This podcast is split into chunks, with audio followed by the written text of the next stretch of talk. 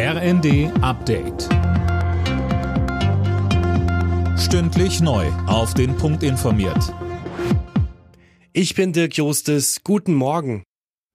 Im Konflikt um Getreideexporte aus der Ukraine gibt es offenbar eine Lösung. Wie die türkische Regierung mitgeteilt hat, wollen Russland und die Ukraine heute ein Abkommen unterzeichnen. Linda Bachmann. Es sieht unter anderem gesicherte Korridore im Schwarzen Meer vor. Genaue Inhalte sind aber noch nicht bekannt. Das Abkommen wurde wochenlang ausgehandelt. Die Türkei und die Vereinten Nationen hatten dabei vermittelt. In der Ukraine stecken seit dem russischen Angriff Millionen Tonnen Getreide fest. Dadurch sind weltweit die Preise für Getreide gestiegen.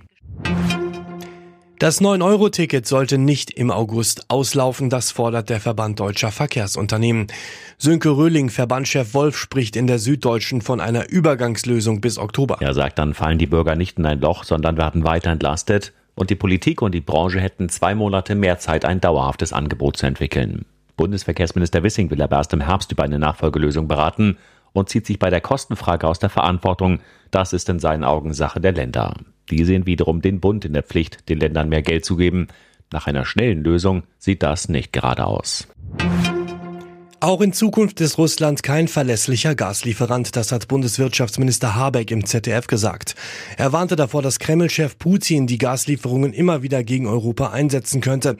Forderungen, Nord Stream 2 in Betrieb zu nehmen, erteilte Habeck eine klare Absage. Die Mehrheit der Deutschen ist dafür, an den Russland-Sanktionen festzuhalten, trotz der Probleme bei der Energieversorgung. Das zeigt der ARD Deutschland-Trend.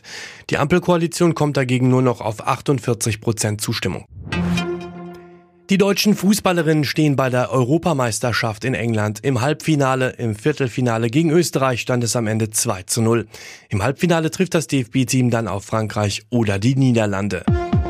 Alle Nachrichten auf rnd.de